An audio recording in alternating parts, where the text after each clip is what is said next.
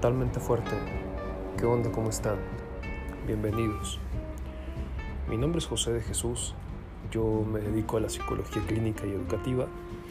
Y eh, hoy es el último capítulo de este tema de paradojas de la sexualidad masculina.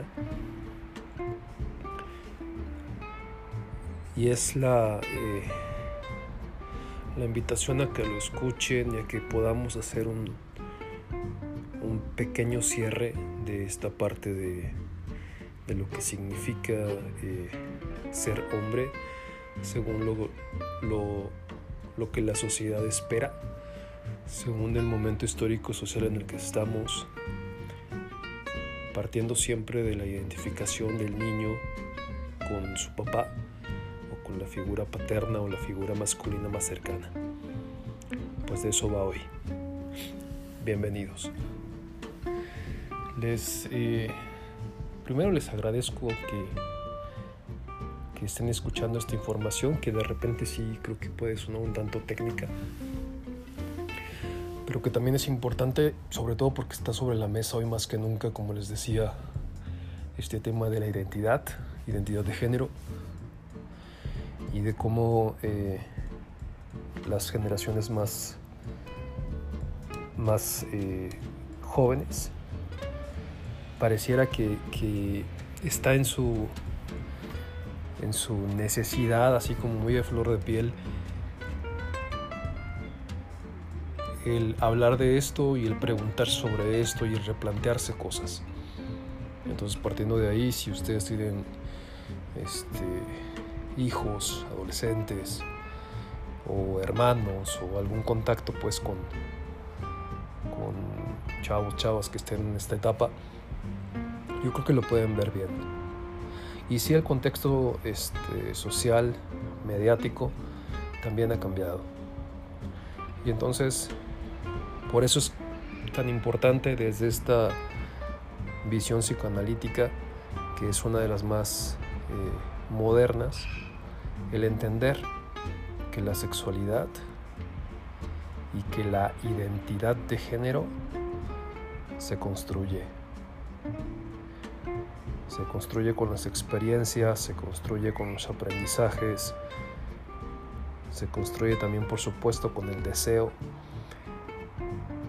trasciende la cama, como ya lo platicamos, la sexualidad es todo lo que somos, somos seres sexuales, somos seres vivos, que eh, partiendo del erotismo, de la sensualidad y de la sexualidad, nos relacionamos.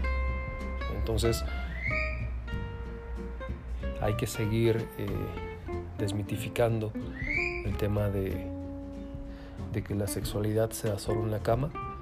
Eso es el acto sexual. Pero somos seres sexuales, como cualquier otro ser vivo. Entonces, partiendo de aquí, construimos nuestra identidad. Si nos identificamos, como les decía la vez anterior, con los genitales con los que llegamos al mundo, pues eh, es un poco más simple esta construcción de la identidad, ya sea una identidad masculina o una identidad femenina.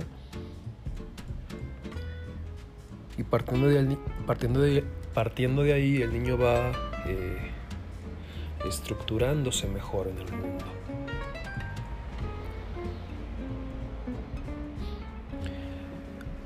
Ahora está, por ejemplo, esto de género fluido,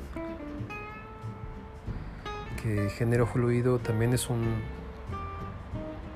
es un escenario nuevo, es un escenario interesante, es un escenario que está exigiéndonos a todos los profesionales de, la salud mental y no solo mental, eh, también por ejemplo a los médicos, el replantearnos, ya sea teorías, por ejemplo en psicología, o abordajes clínicos en la parte ya más de medicina, de cómo entender estas nuevas expresiones y de cómo eh, acompañar de una mejor manera.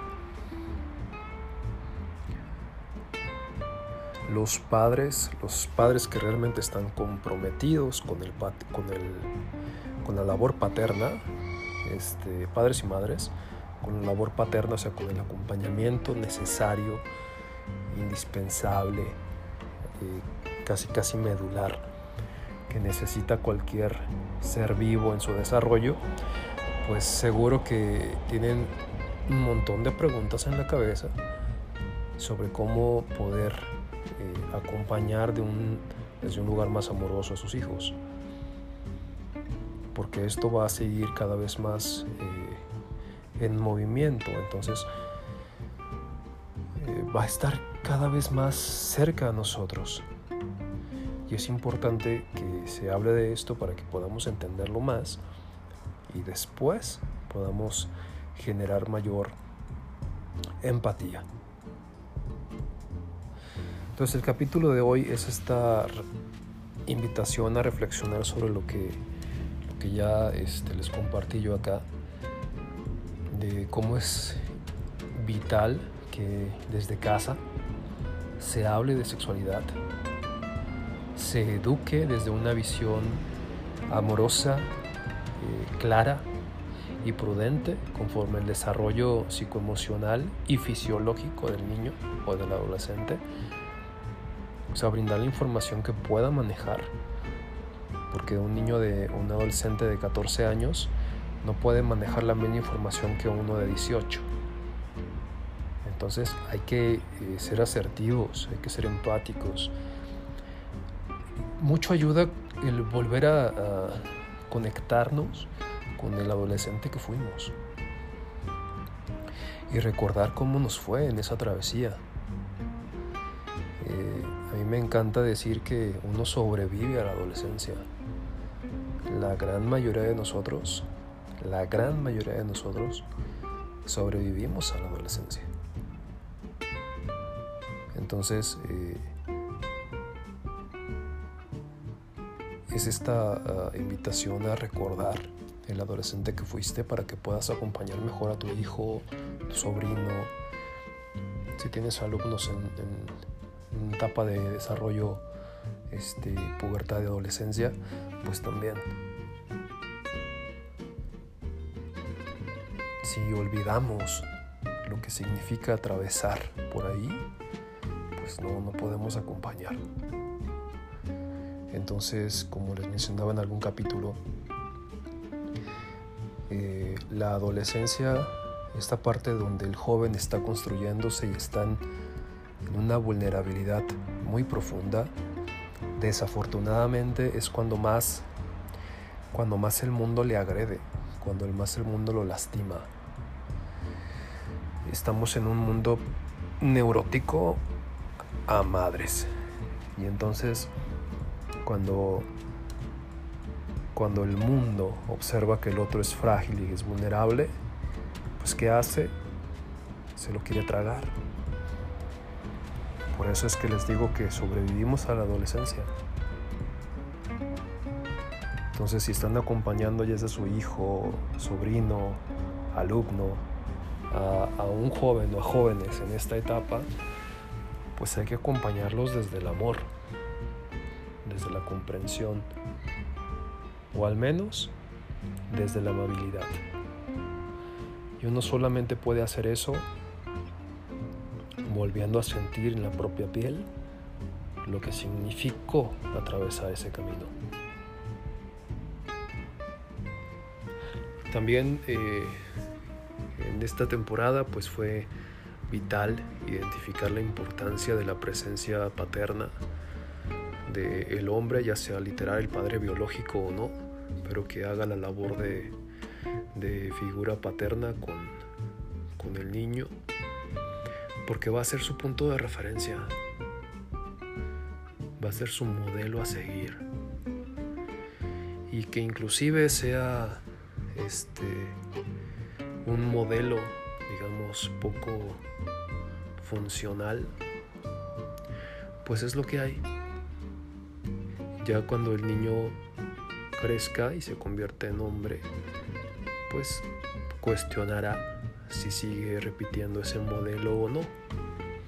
Muchas veces nos tocan padres que el, mejor aprendizaje que, que, nos dan pues es no, no ser como ellos. Es eh, ocuparnos y trabajar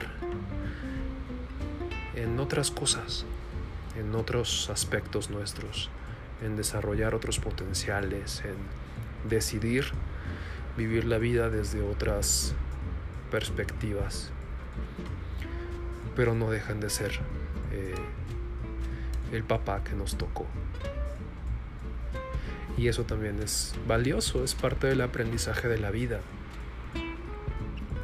Y, y neta son muy pocos los afortunados que tienen un padre, digamos, mm, ejemplar.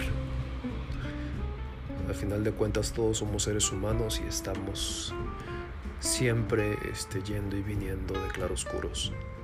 Entonces, eh,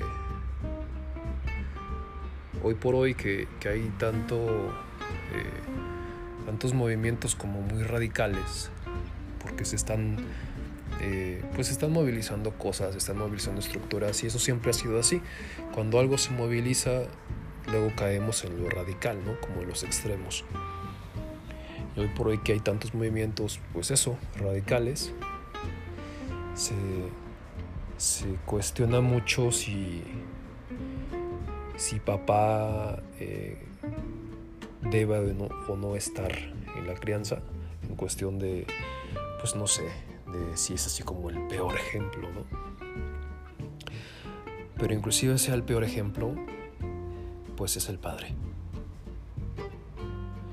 Y evidentemente este, habrá que cuidar el entorno y habrá que cuidar al niño y habrá que estar alertas pero al final del día, esté físicamente papá o no, la necesidad que va a tener ese niño de una figura paterna es real.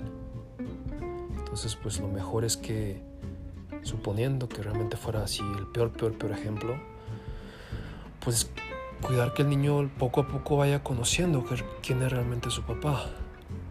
Pero cuidar es acompañar, cuidar es de apacito, no dejarlo ahí a la deriva, ¿no? Entonces, eh, tratar pues de no caer en cuestiones radicales, porque entre más claridad tenga ese niño de quién es su padre, mayor eh, capacidad de, resiliencia, mayor capacidad de enfrentar la vida y de tener la fortaleza para seguir adelante este, eh, o sea, eso va a ir aumentando en el niño, ¿no? A los niños hay que, de a poco hay que irles como introduciendo su contexto, su realidad, ya sea desde los juegos, desde, los, desde un cuento, una fábula, pero sí pues irles introduciendo lo que es el mundo y los seres humanos que están cerca. O sea, no, eh, no es como cegarlos o meterlos en una burbujita. Hay que cuidarlos, hay que hacerlo muy, muy prudente y de a poco, pero sí pues que vayan viendo, que vayan conociendo lo que es el mundo, porque si no cuando crezcan van a estar muy indefensos, muy indefensos. Y pues este... ¿Qué pasa con la gente que es muy ingenua, que ya siendo adultos que es ingenua y que está como muy eh, eh, con una visión de la vida muy limitada, pues normalmente se los tragan. Entonces pues sí hay que cuidar que, que nuestros hijos tengan la fortaleza para, conforme vayan creciendo, resistir, estar en el mundo, pararse sobre sus propios pies, por si algún día nosotros no estamos. Eso es, esa es la verdadera labor paterna. Preparar al hijo para que sobreviva, para que se pueda sostener, que pueda usar su nombre, diría desde una perspectiva más psicoanalítica, que pueda usar y ejercer su nombre. ¿Cómo van hasta aquí? Mm, espero que, no haya estado demasiado, demasiado técnico. Yo sé que sí, les digo, hay ocasiones que al menos yo no he encontrado una forma de acercar estos temas sin caer de repente en tecnicismos. mm, ya como punto final, eh, una de las cosas más hermosas que tiene esta autora, eh, Silvia, Silvia que es esta visión, les digo, como psicoanalítica más antropológica, es una integración de la necesidad del ser humano de estar en el mundo y de, y de saberse vivo y de conectarse vivo, o sea, conectarse como con la vida, más bien dicho, mucho más allá, mucho más allá de, de una identidad, eh, de una etiqueta identitaria que la sociedad le haya dado o sea, mucho más allá de, si la sociedad dice tú eres hombre o eres mujer, o bueno, ahora con este tema de, por ejemplo, de género no fluido, mucho más allá de estas etiquetas. En lo profundo, en el núcleo del ser humano, hay una necesidad de expresarse, de construirse y de hacerse valer. Partiendo de ahí, la vitalidad aumenta. O sea, se siente más vivo, se siente más pleno porque está siendo fiel a sí mismo. Entonces, esa es la, conclusión, digamos, como de, esta autora, que entre más fieles somos a nosotros mismos, mayor salud mental y emocional y por ende mayor disfrute, mayor gozo, a pesar de las dificultades que la vida pueda tener mayor disfrute, mayor gozo, mayor autonomía, mayor capacidad de, de, saber que se es fuerte y que se puede este, ir al mundo y tomar lo que no necesita. Pues aquí quiero cerrar. Les agradezco por escuchar. Si les late, lo comparten porfa. Se suscriben.